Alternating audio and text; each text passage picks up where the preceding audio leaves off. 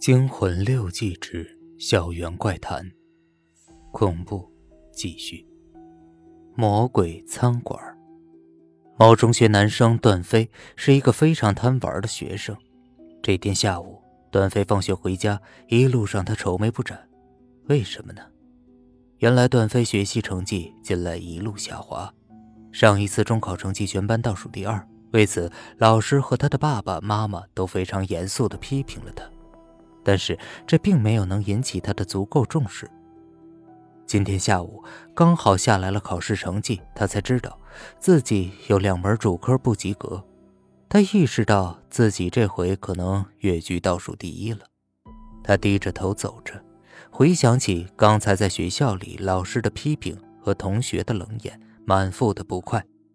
他感到沮丧的同时，更担心回家后还有一场暴风骤雨。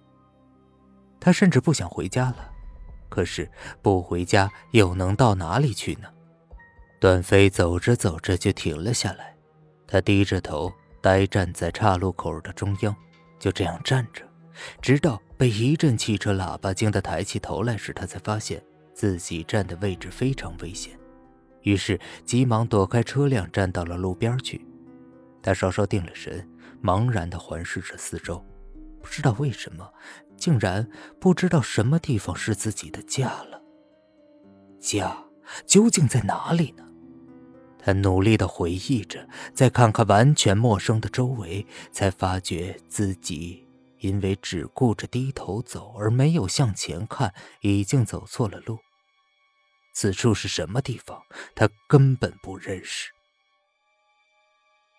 奇怪的是，这里路上行人稀少，偶尔有辆出租车疾驶而过。他朝汽车招手，车辆毫无反应。一阵孤独感涌上段飞的心头。他不知道自己走了多长时间，又是怎么来到这个地方的。于是他转身朝着相反的方向走去。走了一段路后，没想到周围变得越来越陌生了。不仅没有了车辆，而且连行人也看不到了。此时已近傍晚，天色灰暗。他发现道路两旁的建筑样子稀奇古怪，浑然一种阴森森的氛围。段飞惊得不得不停下来，他感到无比奇怪：这这是什么地方呀？我我这是到哪儿了？此时他是真的想回家了。正当他不知所措的时候，忽然有一只手搭在了他的肩头，哎，去哪儿啊？段飞吓了一跳，他回头一看，原来是上次中考倒数第一的赵虎同学。你你是怎么来这儿的？段飞莫名其妙的问。我我家住这儿啊，赵虎说道。我刚吃完饭出来玩玩。哎，你去哪儿啊？我我我我，段飞不知如何回答。他喔了两声之后问道：“那个，这里是什么地方？这么寂静，怎么一个行人都没有啊？”赵武说道：“这个地方很偏僻，白天行人就不多。哎，你怎么了？脸色这么不好？”“啊，没什么。呃，我这个地方我从来没来过，不知道怎么就走到这儿来了。我正担心回不了家呢。”赵虎继续说道：“那这么说，你还没吃饭啊？”段飞点点头，呃，是啊。赵武拉起段飞的手说：“哎，你跟我来，我带你去一个好地方。”段飞跟着赵武走了一段路，天渐渐黑了，路灯很远才有一盏，道路两旁的建筑像停电一样漆黑。段飞胆小的问了赵武：“你你带我去哪儿啊？”赵武不回答。他拉着段飞的胳膊，继续拐了几个路口。段飞忽然发现前面不远处一个门脸亮着灯。赵武说：“那是一家餐馆，我常到里面去吃饭。走吧，今天我请客。”两人说着，已经来到餐馆跟前。段飞抬头一看，只见门口上方的横匾上写着四个大字：“魔鬼餐馆。”他吃惊的问赵武。这家饭馆怎么起这么个名字？赵武回答道：“嗨，都什么时代了，这也值得大惊小怪的。”我去过的旅游胜地还有叫人肉餐厅的呢。啊？什么人肉餐厅？据说就是胎盘。赵武说着，就拉段飞进了餐馆。哟，二位好，请进。迎面过来个张牙舞爪的家伙说道。段飞一见，吓得浑身直抖。赵武对段飞说：“这里的服务员都这样，这叫特色服务，给你亲临其境的感觉。”段飞听了，感觉非常刺激。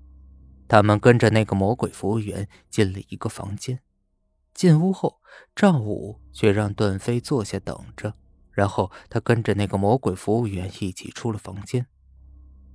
段飞确实有些饿了，他没多想。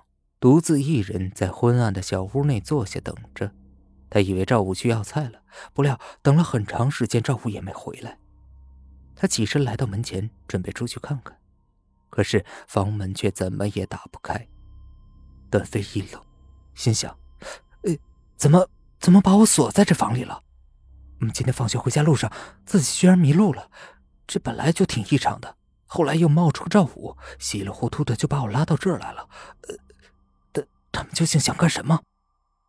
段飞如坠云雾之中，但是房门打不开，他也没办法，只好坐下继续等待。又过了些时间，赵武还是没有回来，段飞有点沉不住气了。他想，哎，说不定是自己在做梦呢。如果真的是如此，倒不如砸开房门逃出去。想到这儿，他不由自主地站起身来。这时，他闻到了一股气味呃，什么味儿啊？天哪，这么古怪！他从来没有闻到过这种气味。就在段飞刚迈出一步时，他的房门被打开了，随着一股雾气飘进房内，那股气味更浓了。接着，他看见刚才那个魔鬼服务员端着一个盘子走进来，盘子上鼓鼓的，还盖着一块餐巾，正向上冒着热气。他意识到。那种气味正是来自这盘菜肴。本集播讲完毕，感谢您的收听。